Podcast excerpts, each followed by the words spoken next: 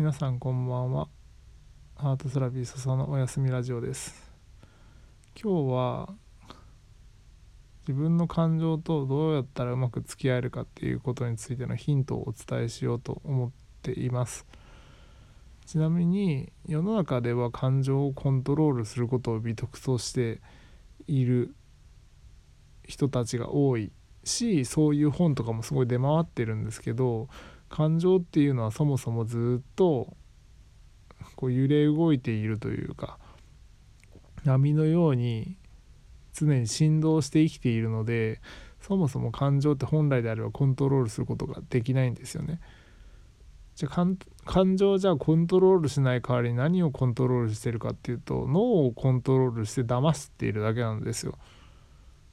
だから実は感情ってコントロールされたかのように見えてるかもしれないですけどたまたま脳という指令と、まあ、指令の一部をこう指示して制御してるだけなんですね一時的に。でも脳脳は、まあ、ある意味優秀でもあるけどある意味結構全くあの全く使えない部分もあって最終的にはこの感情のエネルギーに最終的に押し負けて波状するんですね脳の機能っていうのは。それぐらい実は感情のエネルギーっていうのはもう強くできているのでゆくゆくは嘘つけないです。だったら何をしたらいいかっていうとその揺れ動くたんびに自分がどんな気持ちでいるのかっていうことを感じて共感してそしてまあ望みを抽出してっていうことをやっていくことの方が本来だったらとても生産性のある行為になります。ですけどやっぱり世の中の人たちは社会人になりやっぱ感情は悪だっていう、まあ、要は感情むき出しにして生きることが悪だということをやっぱ植え付けられてきたりとかやっぱ親の前でも例えば男の子だったら泣いちゃいけないとか女の子だったらいい子じゃなきゃいけないとかもういろんな制約を受けて生きてるわけですね。まあ、言い換えるとその制約イコールやっぱりコントロールだったりするのでやっぱコントロールがまあ善の扱い善人扱いされてコントロールしないこと、まあ、自然体で生きることが悪だとされて生きてるわけですよ。それが結果的に大人になった時に長年の負債がこういろいろとこうで勃発してでいろいろトラブルになったりとか自分が生きづらくなったりとかっていうのを感じてしまうっていうのがこの感情のメカニズムになります。ですので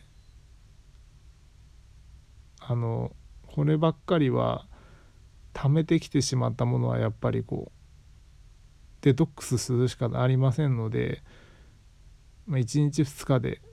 まあ、治るもので治るものでもないですしやっぱりゆっくりとやっぱり自分の感情と付き合っていくっていうことは皆さんもやっぱりそこは覚悟しておいた方がいいかなとは思いつつまあ、かといってそんなに深刻にならずに一個一個丁寧に自分の感情と付き合ってほしくれたら嬉しいなと思っております。まあ、今日の話の、まあ、簡単なまとめで言いますと、人間はそもそもいろんなところでやっぱコントロールという仕打ちを受けて生きています。まあ、もちろん国全体的なこう社会のメディアだったりとか親だったりとか学校だったりとか会社だったりとかそういうところでまず、まあ、不可抗力的にどうしても受けなければいけないコントロールっていうのは受けて生きてきたっていうことがまず一つ。そして実は子供時代の自分を振り返った時に親を今度は自分がコントロールしようとして生きてきた部分もあるってことです。おもちゃ買ってとか私のこと注目してとかママ見てみたいなそういうことも実はやっててそれも全部コントロールで生きていたかもしれないっていうことです。本当はあの自分まあ子供時代から本当はこうすでに成熟しているんだったらそんなことしなくていいんですけどやっぱり子供って絶対に親がいないと生きていけないって分かってるので子供は子供なりにもう自分の持っている力を振り絞ってどうにかして親を振り向かせようとするわけですね私のこと愛してって認めてって見て聞いてってなるんでやっぱり知らず知らずのうちにそのコントロール意識っていうのが芽生えてきたりします。それはでもそのコントロールしたかったんじゃなくてただ単純に親に愛されたかったっていう純粋な思いからコントロールっていうのが実は生まれたんだっていうことに気づいてほしいなと思います。でももう大人なのでそのコントロールしなくても周りから別にその愛されないとかそういうことは実際には起こらないしもうそれはただの子供時代の幻想だったのかもしれないっていうふうにちょっと意識をしながらコントロールという世界から少しずつ手放して手離れていってその上で自然体で生きる自分っていう方向に少しずつ許可を与えていく。感情の揺れ動く自分こそが本当の自分だっていうことをこれから自分のし、まあ、真実の一部だと思って過ごしていくっていうことを少しこう意識しながらシフトしてこの今の時代を過ごしていくとやっぱりこう不自然なことがすぐ分かるようになります。あこの人たちは私たちをコントロールしたいんだなっていうやっぱりそういう人間関係も見えてくるしいろんな情報もあこの人はコントロールしたい情報なんだなっていうなんか意図があるんだなと思って捉えることもできるだろうしあこの人は別にコントロールとかじゃなくて純粋にこういう思いを発したいんだなっていうふうにこう情報収集分別がつけつけられるようになってきますんでまずはそのコントロールという世界不自然の世界にいるものとあ自然体の世界にいるものがどう違うのかっていう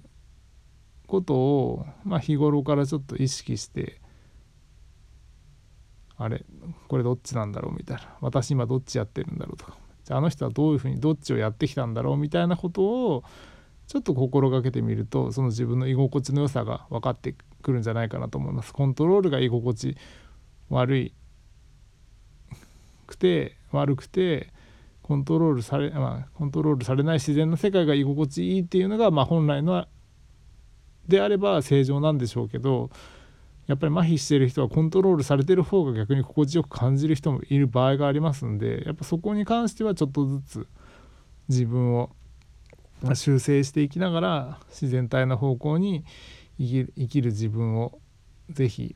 自分でちょっとずつ導いていってみてくださいね。